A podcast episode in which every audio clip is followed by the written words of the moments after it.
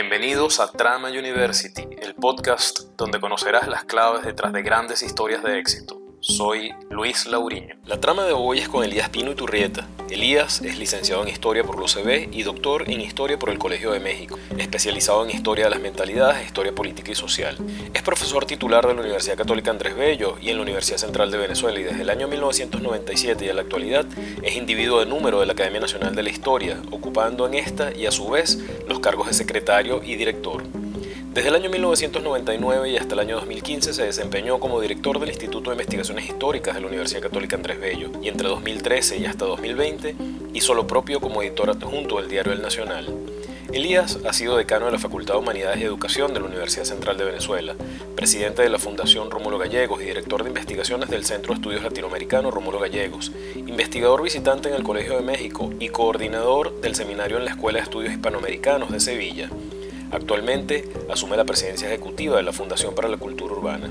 A su vez, ha sido conferencista en las universidades de Columbia, Georgetown, Bonn, Sevilla, Pedagógica y Tecnológica de Colombia, Autónoma de México y el Colegio de Jalisco.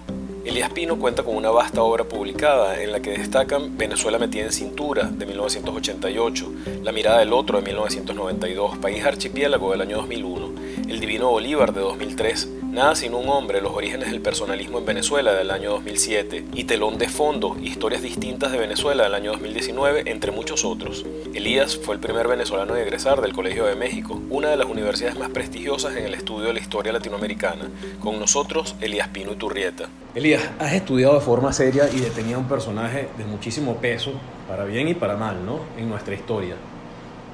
¿Quién fue Bolívar y, cómo ha influido esto en nuestro proceso histórico? Bolívar fue la figura fundamental de la independencia de Venezuela, debido a sus cualidades militares fundamentalmente.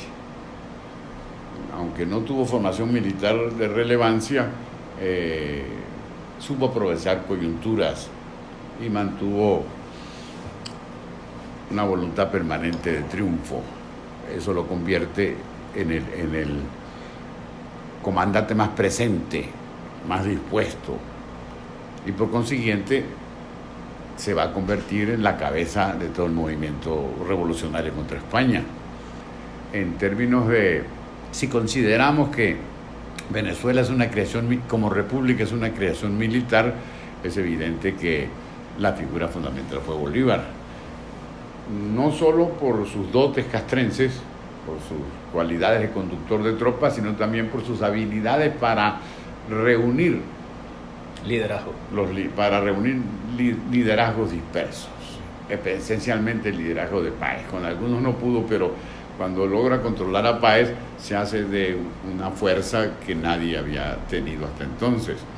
De manera que eso la, pudiera ser la explicación más evidente de la, de, la, de la, primacía de Bolívar y de la influencia que va a tener en su momento y en lo posterior. Como triunfa la epopeya, eh, y como la epopeya no fue solamente nacional, sino que la extiende hacia el sur del continente, no hay duda de que todos lo veamos, primero los historiadores, pero después el futuro, lo veamos como la figura primordial de la independencia.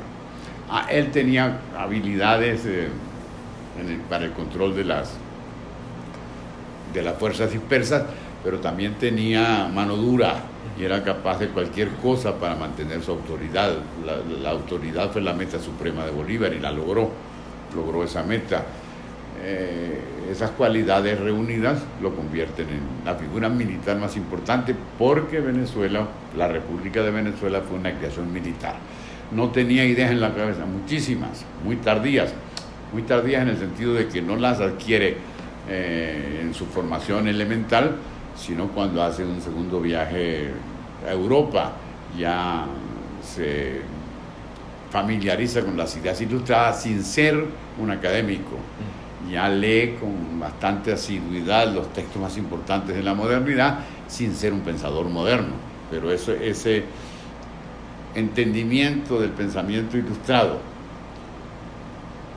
junto con las habilidades militares lo convierten en la figura principal. Sí.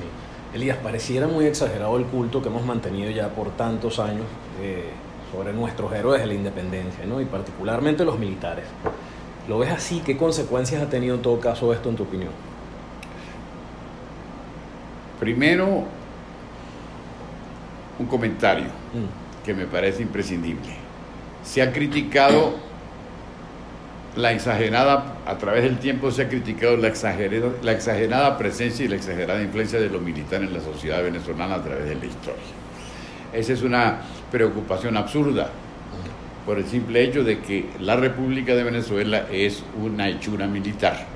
Si es una hechura militar, ¿quiénes deben ocupar el primer lugar en el control de, de su época, pero después en el control de los sentimientos de la posteridad? Los militares. Es esencial entender que Bolívar tenía charreteras y que gobierna por sus charreteras. Bolívar no gobierna por el discurso de angostura, Bolívar no gobierna por lo que pudo escribir. ¿Qué libro escribió Bolívar? Ninguno. Eh, ¿Qué reflexión fundamental? Aquella reflexión que aparece dispersa en, documentos esenciales como serían el Manifiesto de Cartagena, la Carta de Jamaica, el Congreso, el discurso ante el Congreso de Angostura y el texto sobre la Constitución de Bolivia. Allí se puede encontrar un pensamiento que en muchas eh, ocasiones es contrapuesto. Una cosa dice en el primero que después desmiente en el tercero de los documentos, por ejemplo. Entonces, es evidente que el pensamiento se supedita al ejercicio militar y que por lo tanto va a ser lo militar y, naturalmente los militares eh, lo esencial de aquel proceso. Buscamos a los civiles donde no pueden estar en una guerra, la guerra no la hacen los civiles, no la hacen los seminaristas, no la hacen los estudiantes, la guerra la hacen los militares, los hombres de armas. Entonces nosotros, como república, somos hijos de los hombres de armas, los hombres de pensamiento, sobre todo en el proceso que empieza en finales del siglo XIX y que se prolonga hasta la ruptura de Venezuela, de, la de Colombia, es manejado mm, mm, por los hombres de armas y el pensamiento ocupa segundo plano los hombres de pensamiento ocupan segundo plano porque tenía que ser así. Es una guerra, no una academia la que se está viviendo entonces. Es un conflicto, no un claustro de seminario lo que se está viviendo entonces. Entonces estamos reclamando civismo donde no puede haber. ¿Qué figuras importantes influyen en la fábrica de Venezuela? Probablemente desde el punto de vista del pensamiento, probablemente ninguna y esto puede parecer muy duro, probablemente ninguna, si exceptuamos a Rocio, que va a ser muy importante por el, problema que plantea entre religión e independencia, estamos eh, agarrando a la figura esencial y quizá única que tiene importancia en la, en la gente de su época y en la posteridad. Cuando participan los pensadores, cuando no piensan por la cabeza, sino por el bolsillo. Después de la guerra de independencia, o más bien concretamente después del triunfo de Carabobo, en la época de paz, cuando se puede mirar el panorama con cierta tranquilidad, descubren el desierto, descubren la tragedia, descubren el hambre, descubren el horror y comienzan a pensar en la manera de acabar con ese horror. Cuando el pensador se aleja de Rousseau y de Montesquieu, y se aleja del contrato social, y se aleja de Locke, y mira los valles del Tuyo arrasados, y se da cuenta de que las esclavitudes desaparecieron, y de que en lugar del paraíso hay la desolación, comienzan a influir y a crear pensamiento venezolano. ¿Cuándo hay civismo o civiles importantes en Venezuela? Después de la guerra. Entonces, los civiles son muy importantes, sí, esenciales, pero como destructores del proyecto de la independencia. Si la palabra destructores, es decir, el adjetivo destructores parece exagerado, como rectificadores del proyecto de la independencia. Cuando ellos piensan desde sus penurias y proponen la rectificación, nace la República. Y ahora sí comienza una generación civil a tener importancia, porque esa generación civil no solo hace diagnósticos adecuados del panorama, sino que concluye en que debe acabar con Colombia y comenzar un proceso nuevo que nos lleve a, lo que se llamó antigua Venezuela. Eso por un lado. Pero por el otro, deben conquistar a la fuerza militar. Entonces, el civil de 1826-1827, digámoslo así, al 30, no solo se ocupa de analizar con los pies en la tierra la situación que vive, la situación que experimenta, la penuria por la que pasa, sino que también se ocupa de conquistar al poder militar. Y el poder militar se aviene, acepta la propuesta liberal y comienza el primer proyecto importante de república, importante y duradero de república en Venezuela. Ahora sí podemos hablar de civiles. Sin embargo, en la memoria de los venezolanos, ¿cuáles son los civiles entonces que, que se recuerdan? Muy pocos. Lo que se hace en la sociedad económica de amigos del país, la gran prensa que comienza a desarrollarse y los grandes ensayos que comienzan a desarrollarse un poco antes de, los sucesos de la Cosiata, son desconocidos.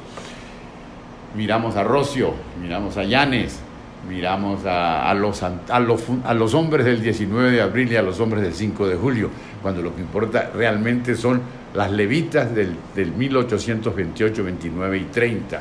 Entonces ahí tenemos nosotros un problema como sociedad. ¿Influyen los civiles? Sí, pero no en la independencia. Para los venezolanos, ¿qué fue lo más importante que hemos hecho? La independencia.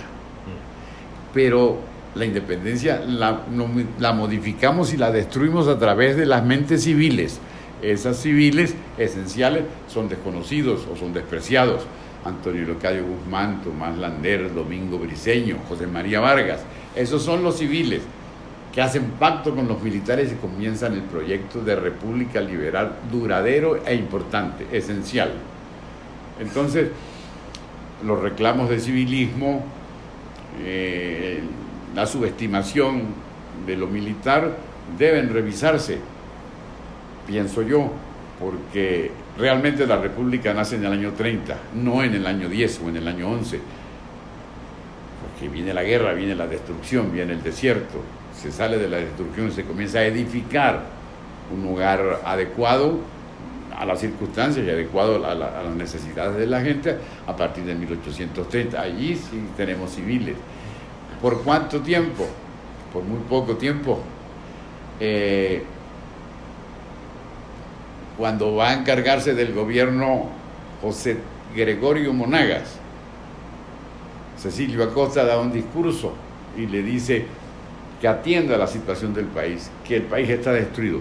Y entre las cosas que habla como evidencia de destrucción está el silencio sepulcral de la prensa. Es decir, todo lo que se pensó, todo lo que fue fundamental fue destruido por tu hermano, el presidente anterior, José Tadeo Monagas. Eso es muy importante. Hay una presencia esencial del civilismo o de los civiles o del pensamiento de los civiles desde unos cuatro o cinco años antes de la separación de Venezuela de la Gran Colombia y justo hasta 1848, por poner una fecha, cuando ya Monagas establece la dictadura. Se acaban los civiles. ¿Cuándo reaparecen? ¿Cuándo reaparecen los civiles? Más o menos después de la Guerra Federal. Mm. La Guerra Federal, por supuesto, también es un fenómeno militar y por consiguiente otro nuevo militarismo se incorpora a la memoria y a la sensibilidad venezolana. Eh, el civilismo o el pensamiento civil o el influjo de los civiles reaparece después de la guerra. Pero como viene un periodo de anarquía, seguramente cuando comienza la dictadura de Guzmán Blanco, a partir de 1870, del 70 al fin del siglo, hay una renovación del pensamiento, subestiman, por utilizar un término, las influencias liberales y se reemplazan por la escuela positivista. Esa escuela positivista que es esencial y que es muy importante está al servicio de Guzmán. Desde el punto de vista del pensamiento fue muy importante, pero desde el punto de vista del republicanismo no lo fue. Entonces tenemos una época que va de 1870 y que se extiende hasta las primeras décadas del siglo XX hablando de gobiernos fuertes, de hombres ilustrados y duros que controlan el país en procura del progreso, en procura del cumplimiento de las leyes sociales. Entonces tenemos una generación, una generación de civiles muy importante, brillantísima, pero que no procura la meta de la sociedad planteada en 1830 o aún en 1811, la república y el republicanismo. Entonces hay un civilismo o un pensamiento civil muy importante, pero que no está al servicio de la república, sino al servicio del hombre fuerte, mm. que se llamó primero Guzmán Blanco, que se llamó después Juan Vicente Gómez.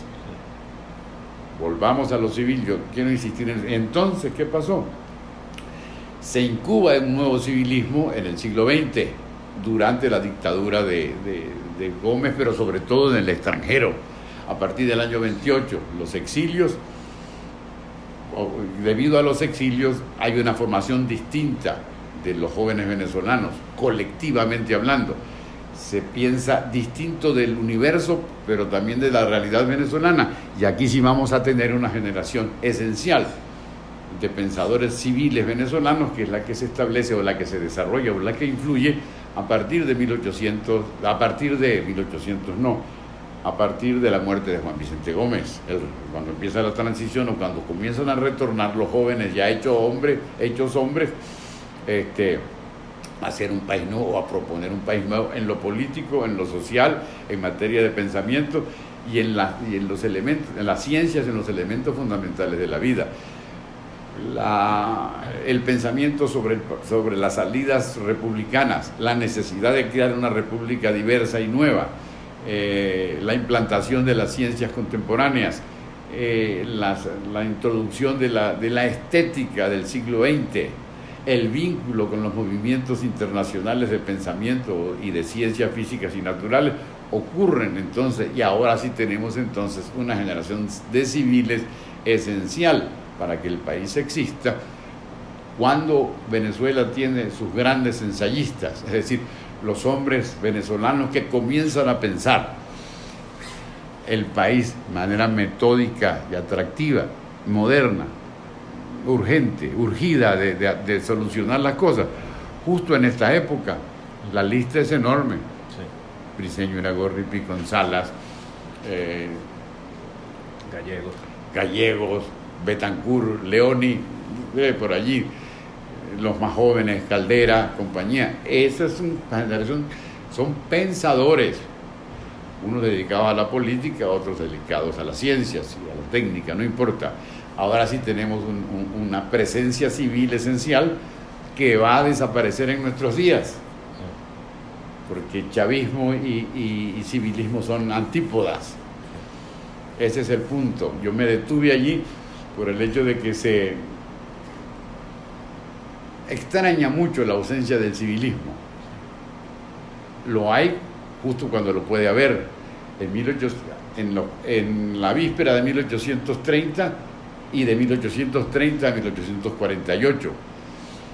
Tendríamos que esperar al siglo XX cuando vemos el civilismo o lo cívico o pensamiento de los civiles relacionado con la República y con los republicanos, que es lo que va a hacer Lander que es lo que va a ser lo que va a ser eh, Domingo Briseño, Santos Michelena, toda esa generación que acompaña a Páez. Esa compañía de construir, para construir una república desaparece hasta cuando comienza la transición a partir de la muerte de General Gómez. Y ahora no tenemos ese movimiento, ese, ese civismo está destruido, ese pensamiento civil ¿Qué se entiende por pensamiento civil? La expresión de ideas a través de un conglomerado. No es que un iluminado las dio, sino que se necesita un conjunto de. Se necesita que Briceño Iragorri no esté solo, que lo acompañe Parra Pérez, o que lo acompañe Adriani. Y que ese saber se reproduzca en las universidades. Eso es muy importante. Las universidades de la colonia no forman para la independencia ese es un movimiento que se da en las universidades, pero en las esquinas de las universidades, no en, los, en el centro del claustro.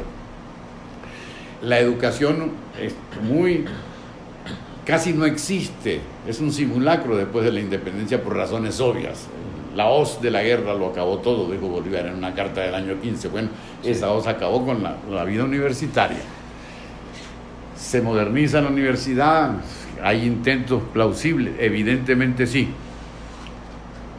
esa universidad se comienza a fortalecer cuando Guzmán, pero al servicio del positivismo, es decir, al servicio de la dictadura, al servicio de la autocracia y del personalismo de Guzmán, de la civilización entendida a la manera de Guzmán. Las universidades comienzan un nuevo destino, un nuevo rumbo, inmediatamente después de la muerte de General Gómez. O los jóvenes que no pudieron formarse en nuestras universidades después del año 28, por 1928, por poner una fecha, lo hacen en el extranjero.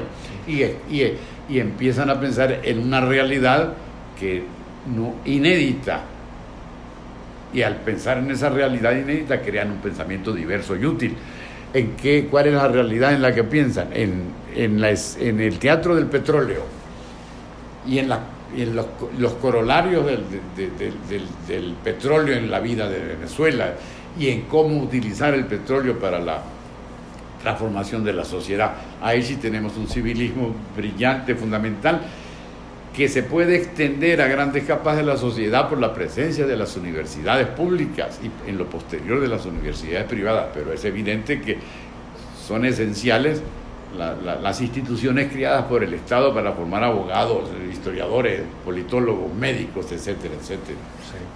Elías, en tu obra País Archipiélago eh, planteas, entre otras cosas, los retos que supuso la fragmentación primaria que debió ser superada por la consolidación de una nación venezolana.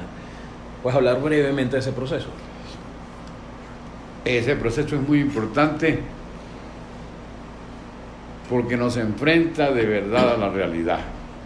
¿Cómo hacer una república en un país descoyuntado? Cómo fabricar una vida distinta y atractiva y halagüeña en un país que no lo permite. Pueden las ideas bajar del firmamento y convertirse en realidad cuando la realidad lo impide. Ahí está la clave del problema.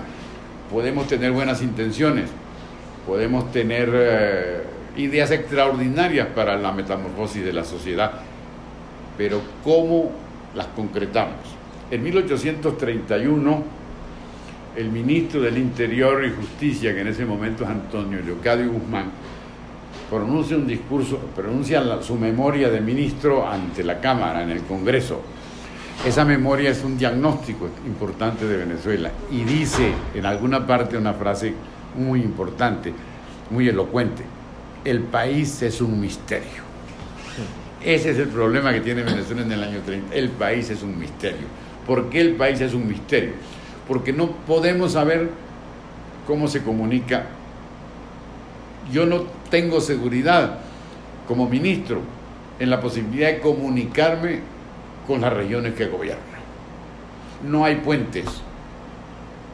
En lugar de puentes hay como unas guayas antiguas que tenían los indios. Mm. Los ríos que eran navegables dejaron de serlo como consecuencia de la interferencia de la independencia y de la inseguridad provocada por, lo, por el bandidaje. Ni siquiera tenemos la posibilidad de meter a nadie preso porque no hay cárceles. ¿Cómo? Ese es el discurso de Guzmán, esencial.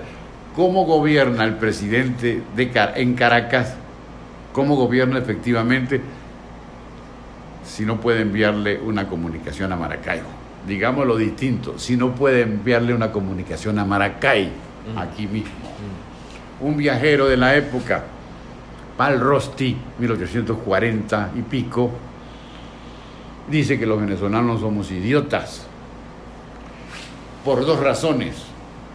No tenemos idea del tiempo, ni tenemos idea de las distancias cuando él, era húngaro. El campesino más elemental de Hungría sabe exactamente la hora con solo mirar el firmamento y mirar el movimiento del sol. Y en relación con las carreteras, yo estoy muy preocupado. Yo tenía que ir a Puerto Cabello y nadie me supo decir cuánto me devoraba y por qué camino. Si hay camino, porque si no hay camino. Alguien me decía un día, alguien me decía tres días. Y con la hora pasaba lo mismo. Eh, ¿Qué hora es? Son como las nueve, en realidad era la una. Entonces es extraordinario lo que, lo, que, lo que trato de decir. ¿Cómo se hace una república cuando tú, Luis Lauriño, no, que vives en Guanare, no tienes necesidad de ir a Carigua, que está cerca? Porque yo lo tengo todo allí. Pero además yo no tengo oficio que atender. Yo no tengo gente que me gobierne, yo no tengo capataces, yo vivo en mi paraíso insular, a solas, feliz de la vida. La república significa agobio, obligación, horarios. Y Venezuela no tiene ni carreteras para la circulación de las personas y de los bienes de la economía, ni a premios desde el punto de vista del horario, porque da lo mismo que sean las 10 o que sean las 3 de la tarde. ¿Cómo se hace una república liberal y moderna si no hay manera de hacerla? Tú puedes ser brillante, tú eres Fermín Toro. Fermín Toro lo dice, yo estoy muy preocupado porque Fermín Toro sabe todo lo que está pasando y hasta habla del imperialismo, tengámosle cuidado al imperialismo, esto es muy peligroso, ok, pero a la vez dice, se le está imponiendo a Venezuela una civilización que no ha hecho en la cual no se ha forzado. Entonces esto es muy peligroso porque puede ser un salto al vacío. Ahí están los dos puntos de la polémica de la República Venezolana muerta de hambre. ¿Cómo curas tú una enfermedad si la universidad no te da médicos? Pero si te los da, ¿cómo mandas tú un médico de Caracas a Cumaná? o cómo Cumaná atiende una situación de emergencia sanitaria en Carúpano. No pueden hacerlo porque no hay manera. Mm. Hay una traba de archipiélago. Entonces, todo eso hay que verlo para entender el lío en el que estamos nosotros y para, para también para entender la bendición del petróleo, la unificación. Un país, una república no existe sin el dominio del territorio, ese es el punto fundamental. Entonces, Venezuela se separa de Colombia, y, se, y quiere ser una república hecha y derecha, pero no puede ser una república hecha y derecha. Seguramente por algunas de las razones que planteamos, pero esencialmente porque no hay posibilidad en absoluto de controlar el territorio. Si a eso le agregas tú la mengua de la economía como consecuencia de la guerra, pero también como, debido a la dependencia de las cosechas, ¿de dónde sacas tus recursos para pagar una burocracia? yo soy ministro de MIN, soy ministro del Interior y tengo que tener tropas. Y entonces, ¿cómo pago yo las tropas? Una de las carencias del siglo XIX que yo he trabajado es la, la, que tiene que ver con los empleados públicos. No hay empleados públicos. En primer lugar, porque no les pagan. Y en segundo lugar, porque a mí no me interesa ser empleado público. Porque no quiero tener jefes yo vivo feliz en mi paraíso margariteño o en mi paraíso merideño, ¿por qué diablos voy a querer un tipo que me obligue a estar a las 8 de la mañana en la oficina, etcétera, etcétera? Y si voy a la oficina, ¿qué encuentro? Las cuatro paredes de la oficina, no hay archivos, no hay papelería, no hay elementos materiales para que funcione esa burocracia. Generalmente eso lo obviamos pero hay, la república se hace progresivamente y a través del tiempo. ¿Cómo haces tú una república progresivamente y a través del tiempo si no tienes caminos, si no tienes plata y si no hay manera de imponer el mensaje de la república en primer lugar? Ni, ni, ni, contar con la obediencia de una burocracia. Se comienza a hablar de burocracia y hay un censo de la burocracia, de lo que uno llama hoy burocracia, cuando Guzmán, que mandó a hacer una estadística de empleados públicos, para ver él tenía ya una idea de coherencia, por a ver qué, puedo hacer con el cuero seco. Fíjate que Guzmán llamaba a Venezuela el cuero seco. Pero estamos en 1880, del principio de la República 1880, está el archipiélago, está la fantasía de la comunicación que hace Guzmán, tramos de ferrocarril de 15 y 20 kilómetros que no se conectan el uno con el otro, tramo de otro ferrocarril de otra compañía distinta, con rieles distintos y con tecnología diversa. Todo eso es, la república, entre comillas. Nosotros tenemos que esperar un impulso que es, que es el que nos da la naturaleza para comenzar a hacer una república. Es decir, durante la dictadura del general Gómez, y no hay más cosa más que, signifique mayor negación de la República que la autocracia gomecista. Por supuesto. En todo caso hemos hecho una hazaña, la hazaña del siglo XX, mm. de la que nos debemos ufanar, si no nosotros, nuestros padres y nuestros abuelos.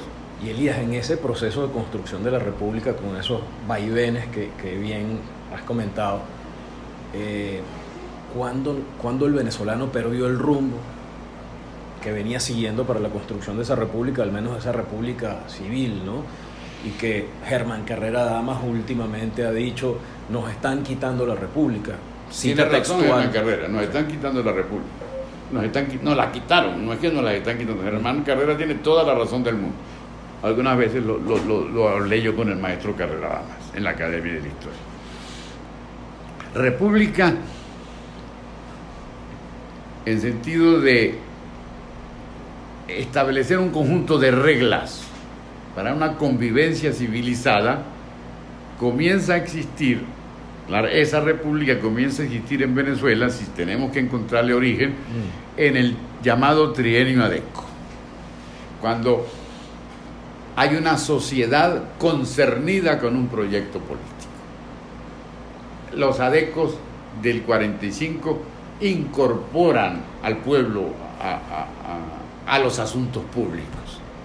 Y esa incorporación significó la primera familiaridad con lo republicano, según lo entendían los políticos de la época, en esencialmente acción democrática. Estamos hablando entonces de una fábrica temprana de república.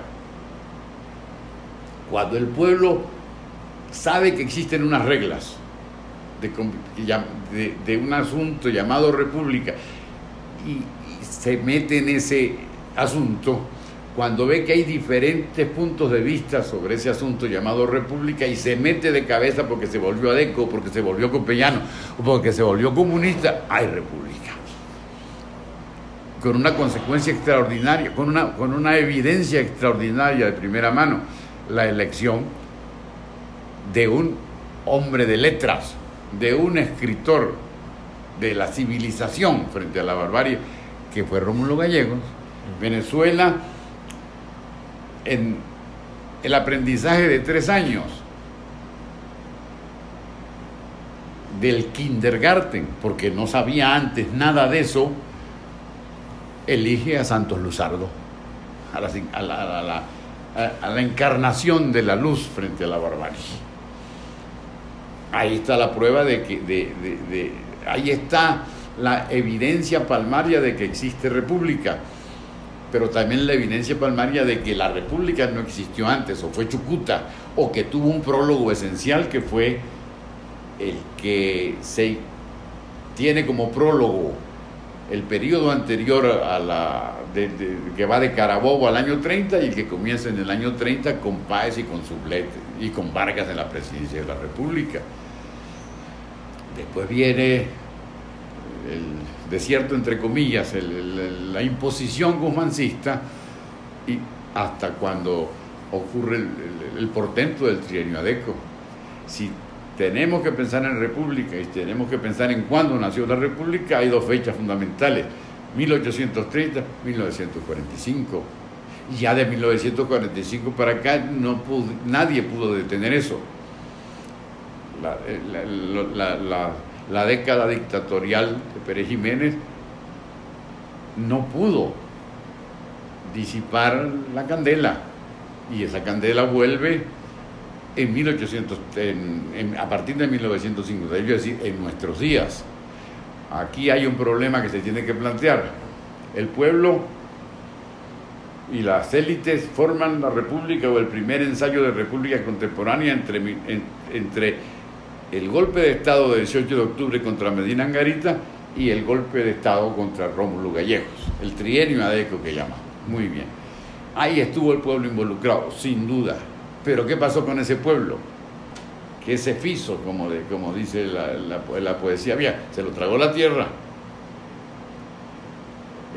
la proeza del la llamada proeza del derrocamiento de Pérez Jiménez no fue una proeza popular, fue obra de élites, obra de grupos muy limitados de acción y en acción, y ese, de esa, de esa ese bache de república es responsabilidad nuestra, socialmente hablando.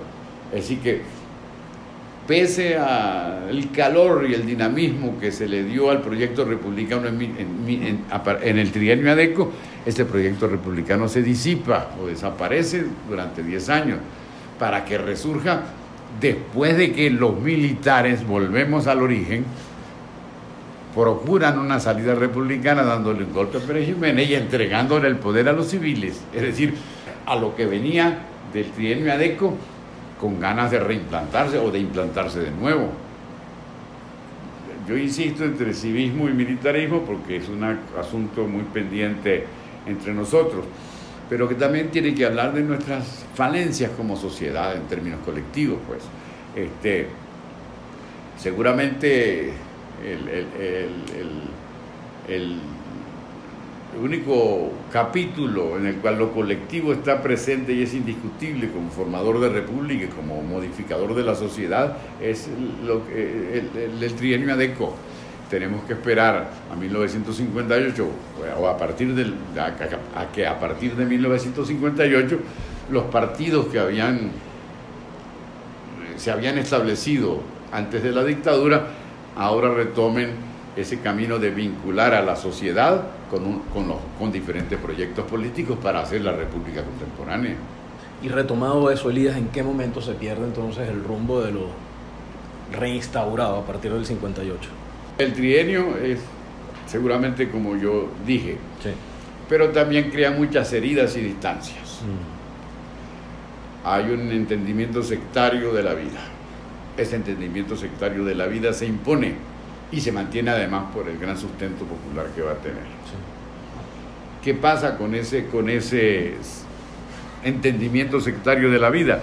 Se supera en la reunificación política que ocurre inmediatamente después de la caída de Pérez Jiménez y que se resume en el pacto de punto fijo. El pacto de punto fijo es la reconciliación de los republicanos y por consiguiente la posibilidad de crear una república a la medida de las circunstancias. Se crea esa república a la medida de las circunstancias debido a la unificación parecida a la que se logra entre todos los civiles ante la presencia de Páez y que obligan a Páez a, ser distinto, a ser el ciudadano esclarecido en lugar del león de, del león de Apure. Muy bien. Esa república reinterpretada, más fraterna y más solidaria que ocurre a partir del pacto de punto fijo y que crea la constitución y las reglas de la vida que nos va a regir como republicanos o como partes de la república, este, tiene algo que conspira contra ella. Algo que conspira contra ella que es, en primer lugar, que está pendiente el mensaje que los civiles plantean después de la cosiata y antes de 1830 la riqueza y la república no se obtienen sino a partir del trabajo de la gente común y corriente. La noción de deber, la noción de trabajo son esenciales y esa noción de deber y esa noción de trabajo que son esenciales desaparece como consecuencia de la bonanza petrolera. Los partidos, que, los partidos de orientación republicana que van a gobernar a Venezuela a partir del pacto de punto fijo, partiendo del pacto de punto fijo, descuidan la siembra de esos elementos esenciales de la República que tienen que ver con la responsabilidad de cada quien en la marcha de los acontecimientos, por un lado. Como la descuidan, se separan de la sociedad, se van muy arriba y no descienden. Y entonces, esa cúpula que no desciende se aprovecha de los recursos petroleros y en muchísimos casos malamente la corrupción, la desidia, el abandono de las, de, las raíces y sobre todo la no actualización del pensamiento, la no revisión de los pasos para ver qué se está haciendo mal y qué no se está haciendo, qué no se está haciendo mal. Yo creo que ahí está la clave. Los partidos políticos dejan de ser lo que fueron progresivamente, poco a poco, y se convierten en logias amparadas en la, bonanza petrolera, en el descuido que se ha hecho de la formación cívica, que si se le quiere poner algún nombre, para que ocurra un desencanto. La gente comienza a ver que el primer Betancur, que el presidente Betancur el primer Caldera ya no existen. Que esos adecos del 58 y esos copellanos se llevan a Caldera por primera vez al gobierno, comienzan a, a desteñirse. Y en consecuencia le dan cabida a figuras menores que pueden tener importancia en un partido político, pero no significación como estadistas. Ahí comienza una especie de presencia de mediocratización de las élites, si se puede utilizar el término. Mm. Cualquiera es élite, cualquiera es élite. Un partido que, como acción democrática, que termine postulando la candidatura de Alfaro Ucero, te lo demuestra. Partido como COPEI, que termine pensando en la candidatura de Irene Sáez, te lo demuestra. Te lo demuestra. Y en ese transcurso hay no solamente la presencia de un liderazgo mediocre, sino también la presencia de un liderazgo corrompido, o que la gente cree que es corrompido, o que la gente cree o siente que es corrompido, es suficiente. No eran tan corruptos si se compara con la actualidad. Eran ángeles, ángeles del cielo si se compara con la actualidad. Pero la gente los percibe como sus verdugos, la gente los percibe como sus ladrones y comienza ese deterioro de esa distancia. Yo no tengo fechas ni tengo datos, los pudiera tener para, llenar el discurso, bueno, hay, pero algunos datos de corte macroeconómico y algunos sociales que dan cuenta de finales de los 80 cuando se empieza a evidenciar, no quiere decir que ahí esté el origen, ¿no? Pero, pero todo eso que dices es interesante porque de alguna manera ahí es donde está, digamos, el origen de lo que Carlos Rangel en algún momento llamó el canibalismo político, porque si, digamos, los intereses de los partidos comenzaron a ser estrictamente poder y se separan de la sociedad, pues evidentemente empieza una pugna entre ellos, que es lo que Carlos Rangel llamó en algún libro el canibalismo político, otorgando alguna responsabilidad al desastre que posteriormente pues hemos vivido nosotros. ¿no? Elías, en una entrevista intitulada El Estado del Disimulo, que se le hace a, José Ignacio Cabrujas, él plantea el carácter extremadamente transitorio con el que se ha asumido históricamente al país Decía él, palabras más, palabras menos, Venezuela fue un lugar de paso, ¿no? Según este. ¿Qué opinas tú de esa expresión? ¿Estás, estás de acuerdo con esa expresión?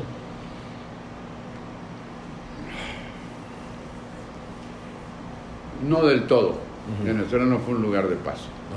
Venezuela no fue un lugar de paso. Venezuela no fue un lugar de paso en el último medio siglo, es decir, de 1750 a 1800.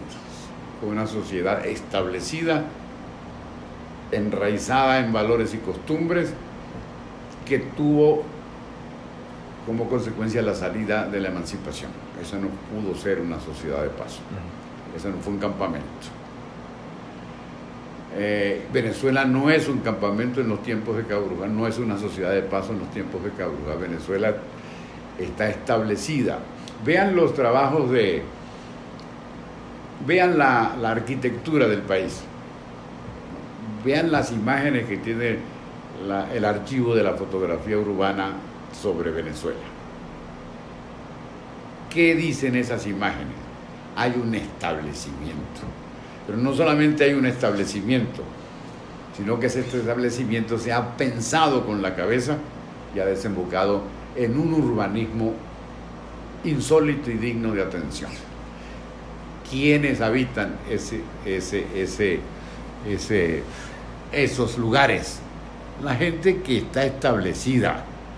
Venezuela no es un peregrinar. Venezuela, en Venezuela se asentó la vida y por consiguiente se asentó un entendimiento republicano de la vida. ¿Cómo era que decía Cabrujas? Bueno, decía fundamentalmente que esto era un lugar de paso, pues así como lo has dicho. Pero no era un lugar. campamento. No fue un lugar, no fue un campamento, no fue un lugar de paso. Hay evidencia. Vean, eso se ve por los ojos. Vean las imágenes de las, de las grandes ciudades. Vean las imágenes de Maracaibo, de Barquisimeto, de Cumaná, de Trujillo, de San Cristóbal, de Caracas. A ver si fue una sociedad de paso. ¿Por qué? después de los que vivieron en 1700, entre 1750 y 1830 y 1810, quienes viven, los descendientes o los que están llegando a partir de 1830 y en adelante. Venezuela no es un país de emigraciones por razones obvias, aunque es uno de los más receptores de, migración en relación con otros países de América Latina, fundamentalmente de canarios, lo que hay aquí es gente establecida.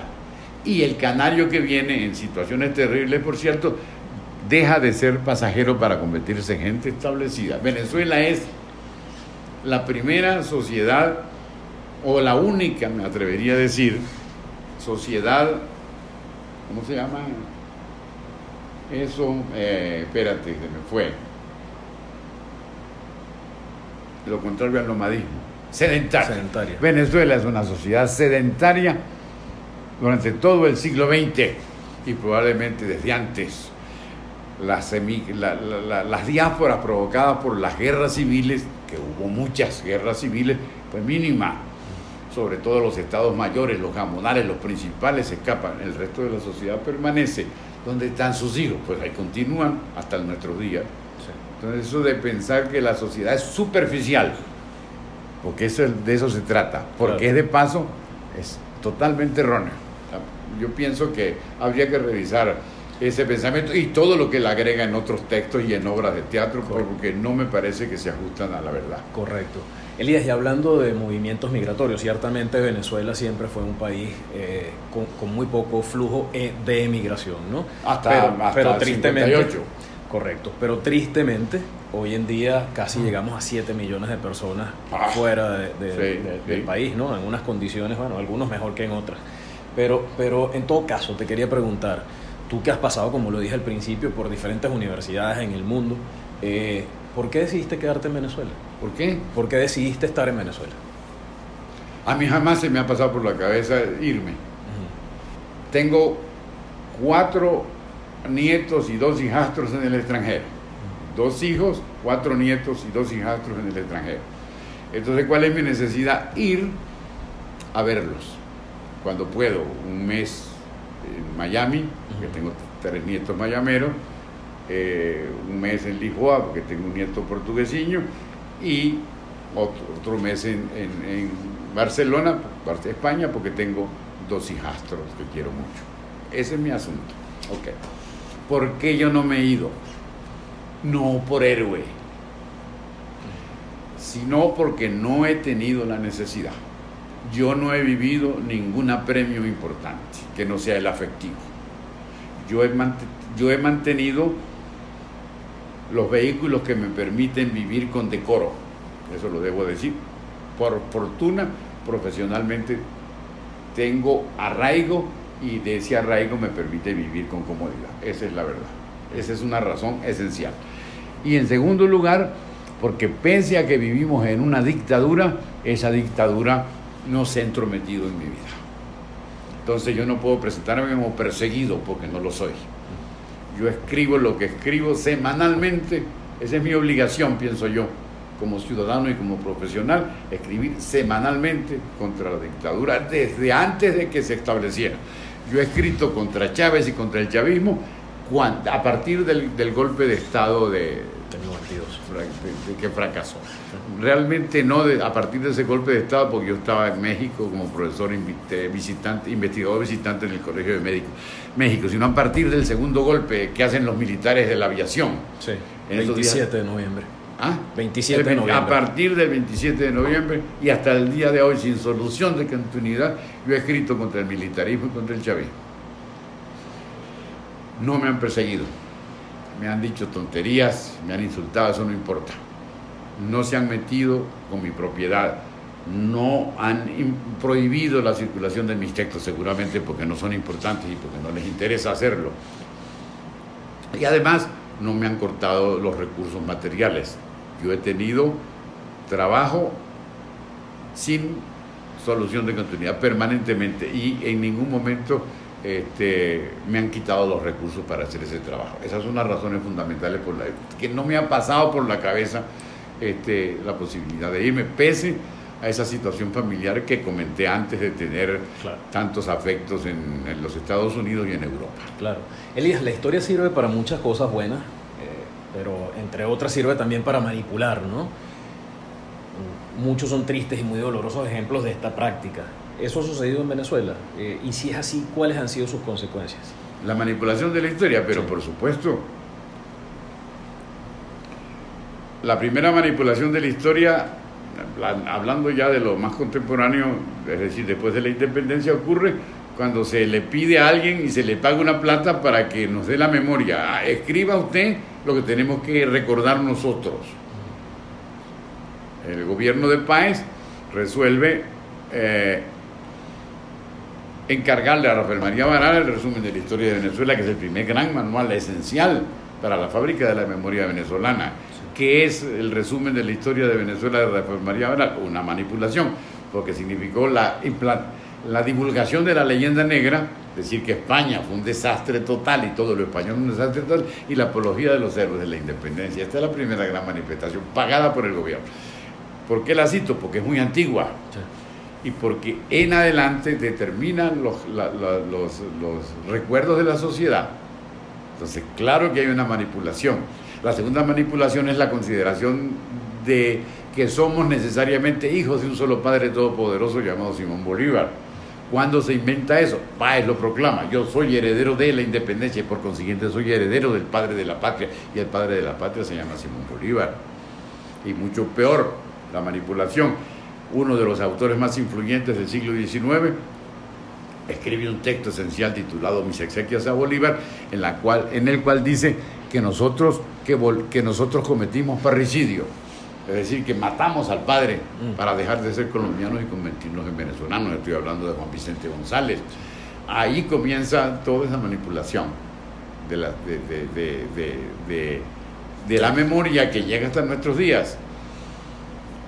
Cuando Guzmán crea las academias, se hace exactamente lo mismo, la Academia de la Lengua, pero sobre todo la Academia de la Historia. Eso comienza a tener problemas a partir de los años 50 del siglo XX, cuando se fundan las escuelas de historia profesionales, primero en Caracas, después en Mérida y Maracaibo.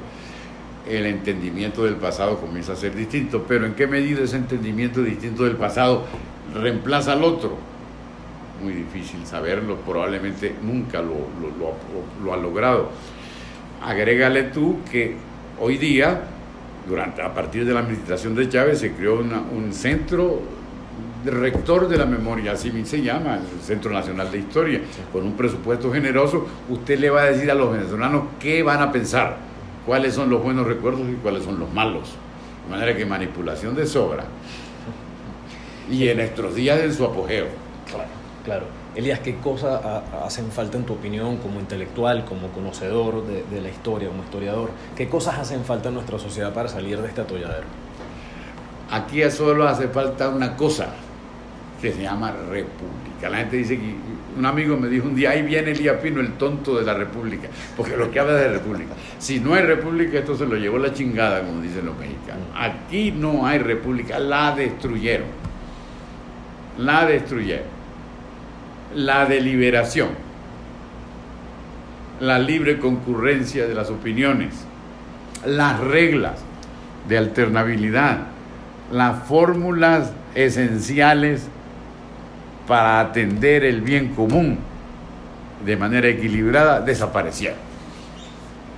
Independientemente de cualquier otra cosa, esto es lo esencial. No va a haber democracia ni va a haber república. La democracia y la república son no son bienes mostrencos que tú te los encuentras en la pradera, no necesitan un domicilio. Y ese domicilio se llama república. El primer domicilio de la república se creó sin duda en 1830. Eso no hay discusión. Se deterioró, se derrumbó, lo reconstruimos. En el, en lapso fugaz del trienio pero más estable y definitivo en 1858. Ese es el punto fundamental, que no entendemos los venezolanos, porque creemos que lo esencial es la libertad y la democracia. Ya sabemos que no, no son bienes mostrencos, no son plantas silvestres, pero sobre todo el problema radica en que no lo entienden los políticos. Si los políticos entienden que el problema es república, otro gallo canta. Totalmente, totalmente. Elías, cambiando un poco de tema, si tuvieras la oportunidad de hacer una entrevista como la que estamos, una conversación como la que tenemos, de personajes vivos o no, ¿con quién tendrías esa entrevista y qué cosas le preguntarías? A mí me gustaría tener una larga conversación con José Antonio Páez. Ajá. En Páez se resumen las... Eh, hemos hablado largo de... yo quise hablar, no sé si lo logré, de, esta entrevista, a lo largo de esta entrevista, de las carencias de la República. Y insisto en que la esencia del país hoy día, el problema mayor del país es el derrumbe de la República, no hay República. Páez es la representación de, de los éxitos más fulgurantes y de los fracasos más horribles de la política venezolana eh, en términos biográficos. Es un hombre del pueblo, analfabeta, que se convierte en líder natural del campesinado venezolano durante la Guerra de la Independencia y en un factor esencial. De allí, por consiguiente, pasa a ser un hombre, un propietario muy rico, pero también un hombre muy culto. Llega a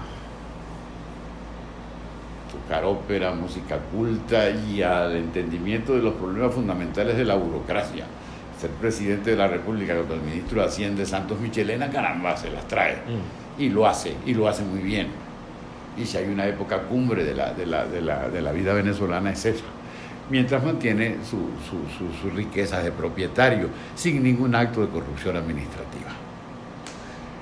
Ese, es, ese hombre crea la República Moderna, fomenta el culto a Bolívar y mantiene un entendimiento de civilización, un, establecimiento de civilización liberal que no existía en Venezuela.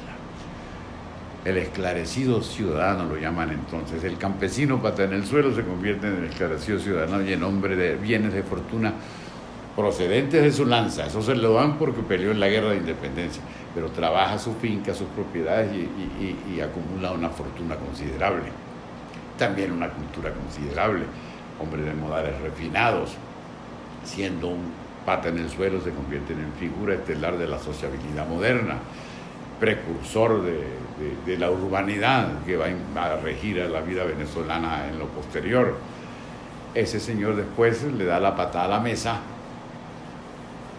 pierde los bienes de fortuna, tiene que salir al exilio y regresa como dictador a darle una patada a la mesa que fabricó cuando era joven y vigoroso en 1830. Ahí está en la biografía de Páez, resumida la, la, autobiografía venezolana. Y eso se, se observa en la autobiografía. Tú te lees la autobiografía de Páez y caramba, ¿qué es esto? Mm. Bueno, yo quiero entrevistar al hombre que escribió esa autobiografía, a decir cómo es posible que usted hizo esto y hizo aquello. Cuando comienza la República, él se reúne con los intelectuales de entonces y los propietarios de entonces, la Sociedad Económica Amigos del País habían fundado. Y uno de los más esclarecidos de ellos es José María Vargas. Y otro es Domingo Briceño. Y le dicen, la solución de este país es el trabajo. Aquí, si no se trabaja, no se vive con decoro y con decencia. Aquí es muy importante ser rico pero que la riqueza provenga del trabajo. Y Paz entiende eso. Y desarrolla una publicidad para que la gente trabaje. Y después se olvida de todo eso y comienza a levantar tropas para pelear contra los propios conservadores, contra su partido y para convertirse en hombre fuerte y en dictador. Bueno, hay todo un cúmulo de, hay todo un cúmulo de contradicciones resumidas en la, en la peripecia vital de José Antonio Páez, que, que dirían muchísimo sobre el rumbo que, que tomó la República. Sin salirnos de su vida, podemos tener muchísimas luces. Yo quisiera, y supongo que sería una conversación espectacular, porque Páez llegó a ser un hombre de muchos recursos oratorios, comenzó a hablar bien, era además muy carismático, los, los viajeros ingleses que lo conocieron, Robert Kerr Porter, que lo conoció ya cuando estaba en el poderío, eh, eh, a partir de 1830, por así decirlo, lo pintan como un imán que atraía enormemente a las personas. en la vida cotidiana o en el ejercicio del poder. Sería una entrevista sin desperdicio. Elías, entiendo que tu padre estuvo vinculado a la producción y comercialización del café, mientras tu madre se interesó mucho por la política y de manera muy activa, ¿no? ¿Qué recuerdos tienes de aquella familia? ¿Hubo alguna influencia de esta en la definición de tu vida profesional?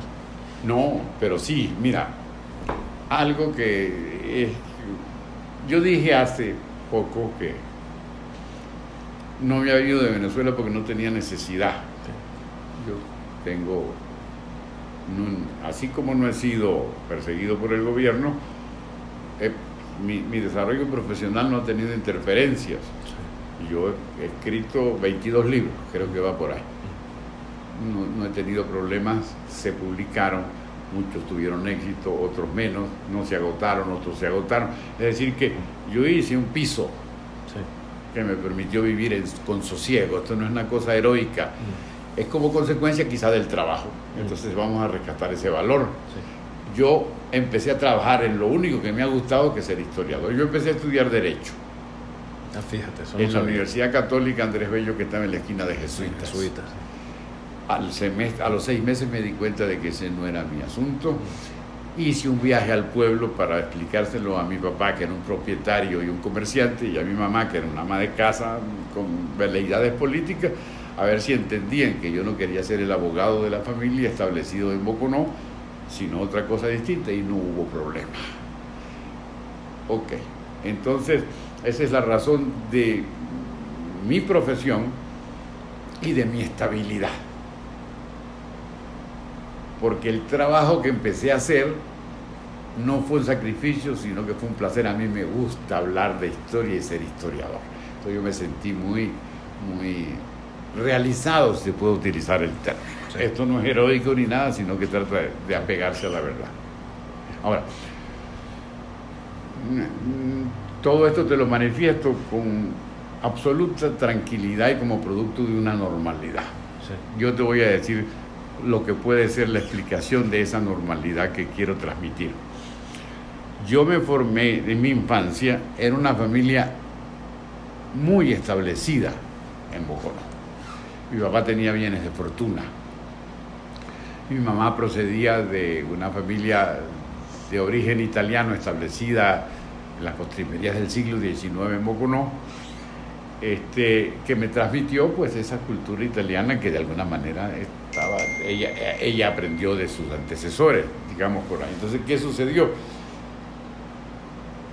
Que yo me establecí, me desarrollé en una cuna, en un domicilio de mucha seguridad. Yo nunca tuve ningún premio económico. Y mi papá era un hombre muy generoso. Yo jamás le pedí un bolívar Jamás en la vida yo sé lo que papote me da un bolívar. En mi vida se me ocurrió pedirse porque siempre estaba allí ese recurso. De una familia rica del pueblo, digámoslo así, ya sin eufemismo. Y mi mamá se orientó a la política por el lado más moderado del mundo. Mamá era de esas, pues de las fundadoras de Copey en Boconó, consideraba a los adecos como comunistas y extremistas, y ella me dio también o a través de lo que ella hacía, ella, fue de las líderes de COPEI, llegó a ser hasta presidente del Consejo Municipal de Bogotá. mi mamá llegó hasta sexto grado de vaina, mm. pero su interés político lo llevó a esas cosas, ella era una persona, cuando iba los Caldera y cuando iba Lorenzo Fernández al pueblo en campañas electorales, en lo que fueran, llegaban a la casa de Carmen Iturrieta. Mm. Entonces, todo eso me creó a mí un ambiente de entendimiento no extremista de la política, pero también partiendo de una extraordinaria seguridad económica. Entonces, yo no tuve el desasosiego que pueden tener los hijos de inmigrantes. Yo no tuve el desasosiego que pueden tener los descendientes de un obrero o de un artesano, todo lo contrario. Entonces, partiendo de esa sensibilidad del, muchacho ubicado sin inconvenientes en la vida se fue desarrollando mi carrera hasta el día de hoy. Sí. Elías, eh, suele haber una frase así súper simplista, ¿no? un lugar común que indica que la historia sirve para no repetir los errores del pasado. Pero para un historiador profesional y pensando en un oyente de una sociedad en donde no necesariamente está formado como historiador, ¿qué utilidad tiene la historia? ¿Para qué sirve la historia? La historia sirve para servir, para saber de dónde va, de dónde venir, eso es todo. Pero la aplicación más simple es la siguiente. Para, hay dos maneras de manejar un carro con seguridad. Con espejo retrovisor o sin espejo retrovisor. Esa es la historia, el espejo retrovisor.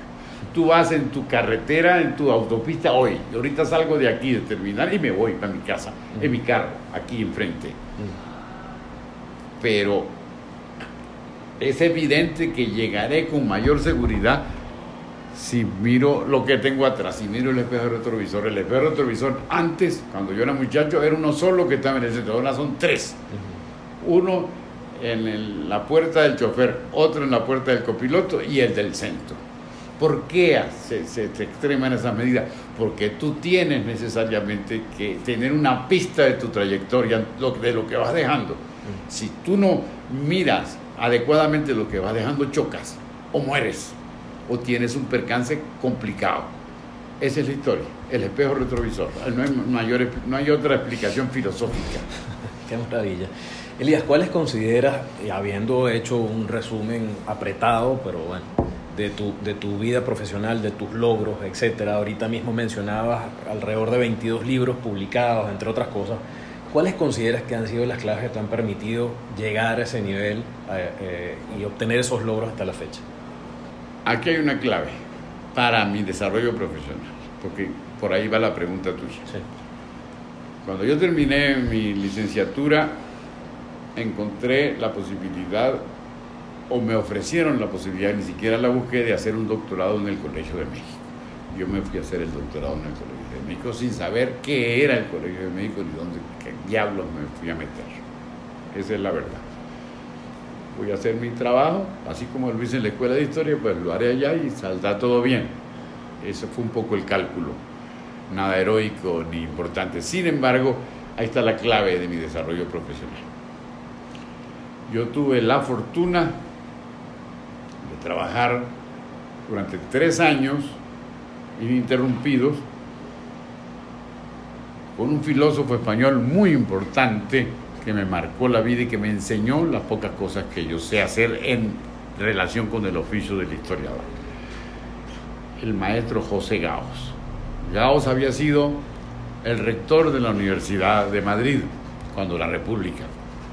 Y había sido el discípulo predilecto de Ortega y había sido el comisario de la famosa exposición que se hizo en París en la cual se presentó el Guernica. Era una figura muy importante del intelectual. Y además, como hijo de Ortega, desarrolló, hijo intelectual de Ortega, una labor, filosófica muy importante en, en, España y luego en México. Él fundó la idea, desarrolló la idea de la existencia de la filosofía hispanoamericana y que había que trabajarla. Y fue el introductor de la historia de las mentalidades en México y eso se extendió por todas partes. Esta es la clave por azar, porque no lo tenía yo pensado. Estuve en un primer seminario con él, eran seminarios pequeños de seis personas, luego en un segundo seminario con él también de seis personas y después este, me dediqué exclusivamente a trabajar con él y él me dirigió mi tesis doctoral, que fue mi primer libro, La mentalidad venezolana de la emancipación. Mm. El contacto con una persona de esa estatura me cambió la vida. Yo era muy conservador y hasta fascista eso quizá lo resuma todo en relación con mi metamorfosis y mi cambio como persona y desde el punto de vista intelectual. Como alumno, como buen alumno de jesuitas, era franquista y falangista, porque eran franquistas y falangistas mis maestros de bachillerato en el Colegio San José de Mérida, jesuita, donde yo me gradué de bachiller. Por supuesto que la República Española era para mí el infierno el odio y el anatema, etcétera, lo que tú quieras agregar, lo, lo peor del mundo. Cuando yo me encuentro con Gauss, descubro que he sido absolutamente embaucado, que esa no es la realidad, que el mundo es distinto, que hay otra, otro entendimiento que yo, jamás me dijo, mire, la República es buena. Yo simplemente oyéndolo a él y a sus colegas en el Colegio de México había muchísimos profesores republicanos viejos que habían salido al exilio cuando, cuando perdieron la guerra civil. Todo eso me cambió a mí por completo la vida, pero fundamentalmente él, el maestro Gauss. Eh, no, había que, no había que hacer mayor cosa. Yo cuando recibí, resolví hacer la tesis ya con él, mi trabajo consistió en ver todos los miércoles durante un año, tener una hora todos los miércoles durante un año, una sesión privada con Gauss. ¿En qué consistía la, la, la, la lección privada? Ya después, cuando la cosa comenzó a trabajarse, yo llevaba un texto escrito de 20 páginas, esa era la obligación, con copia. Él tenía el original en la mano y yo la copia, y yo leía en voz alta, lea, lea Pino. Yo leía, pare, marcaba unas cosas, siga leyendo. Y seguía leyendo. Pare. Terminó. ¿Ya terminó? Sí. Vamos a ver. Aquí esto no está bien. ¿No cree usted que esto lo debe modificar? ¿Usted no piensa que... Este carajo, me abrió el mundo. Mm. El idiota propiamente dejó de ser idiota. Dejó de ser idiota. Y al final me decía, ya, esto está, hágalo otra Cosas elementales la primera reunión con él. Tal cosa y tal cosa tiene que buscar esto, Pino. Sí, maestro. ¿Y la bibliografía? Le digo yo. Y él me dice, perdón, la bibliografía. Me dijo, en la planta baja hay una biblioteca. Trabaje. Es decir, pues, el que quiere una bibliografía la tiene que buscar. Si el tema es Pedro Pérez, coño, voy a ver qué hay en, la, el fichero sobre Pedro Pérez. Bueno, hasta eso lo aprendí yo con Gauss. Entonces ahí te lo digo todo. Y la bibliografía me, perdón, en la planta baja hay una biblioteca, ¿no es cierto? Sí, maestro. ¿Y por qué me dice eso? Que no sea yo tan flojo y tan inútil. Póngase a trabajar. Ya está. Y entonces me descubrió el mundo que yo no, en el que transito ahora. Yo era muy conservador, godo totalmente de pueblo, además ya creo que lo dije ahora. Mm. pero a mí me toca, aparte de Gauss, la guerra de Vietnam. y aparte de Gauss, la matanza de Tlatelolco. Y aparte de la, la, compañía con tres o cuatro estudiantes cubanos que eran de la revolución y que me invitaban a tomar ron a la Embajada de Cuba agregarle pues todo eso a mi, a, mi formación ya un hombre hecho y derecho de 22 años haciendo un doctorado. Ahí está, ahí está el cóctel. Ahí está el cóctel, pero la esencia, la guinda, la, lo esencial del cóctel se llama el maestro Gauss. Correcto. Elías, ¿qué significa Venezuela para ti?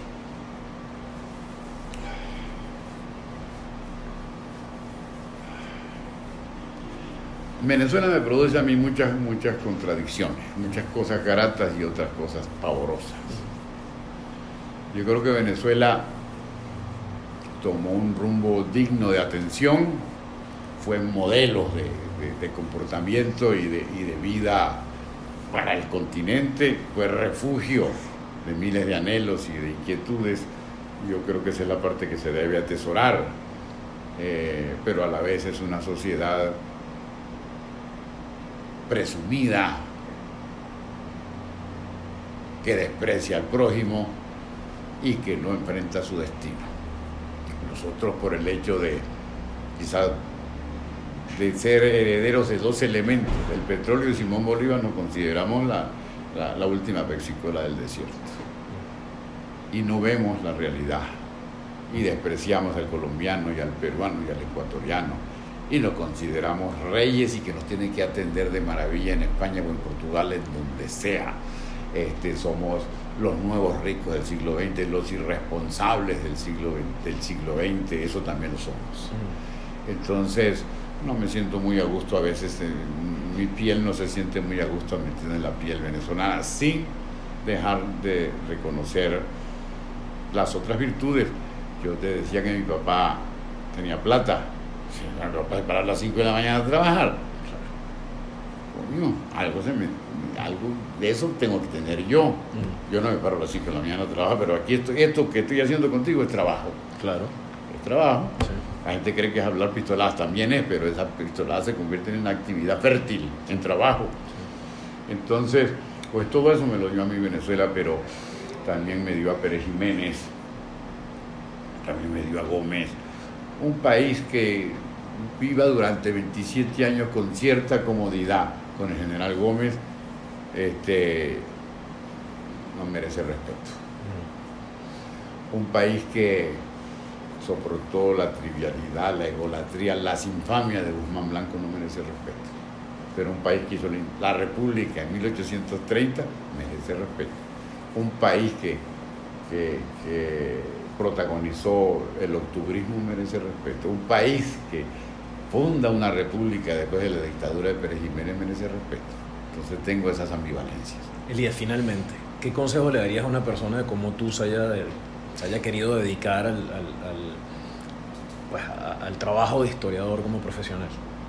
La ciencia de la historia cambia todos los días, los métodos y las técnicas. Que esté al día en los métodos y las técnicas. Cuando yo empecé no había historia de mentalidades, ahora la hay cuando yo empecé, a nadie le interesaba la vida cotidiana, había grandes obras de historia cotidiana. Este, lo que no vieron los historiadores del pasado lo ven los historiadores del futuro. Que, eh, por ejemplo, lo que hicieron los franceses con la escuela de los anales y lo que hicieron los franceses con eso, la historia de las mentalidades, cambió por completo el entendimiento de la vida. Eh, la historia tiene claves para cambiar el entendimiento de la vida partiendo de las novedades que produce la evolución de la ciencia. Que estén pendientes de esa evolución porque seguramente van a encontrar lo que no había en el pasado, es decir, claves nuevas para entender lo que está pasando ahora. Sí. Elías, gracias por habernos permitido sumar tu historia a nuestra trama. Muchas gracias a ti, Luis. Esto fue Trama University. Si quieres conocer más, visítanos en www.tramauniversity.org o encuéntranos en Instagram como Trama University. Recuerda suscribirte y recomendar nuestro podcast. Te esperamos en una próxima edición.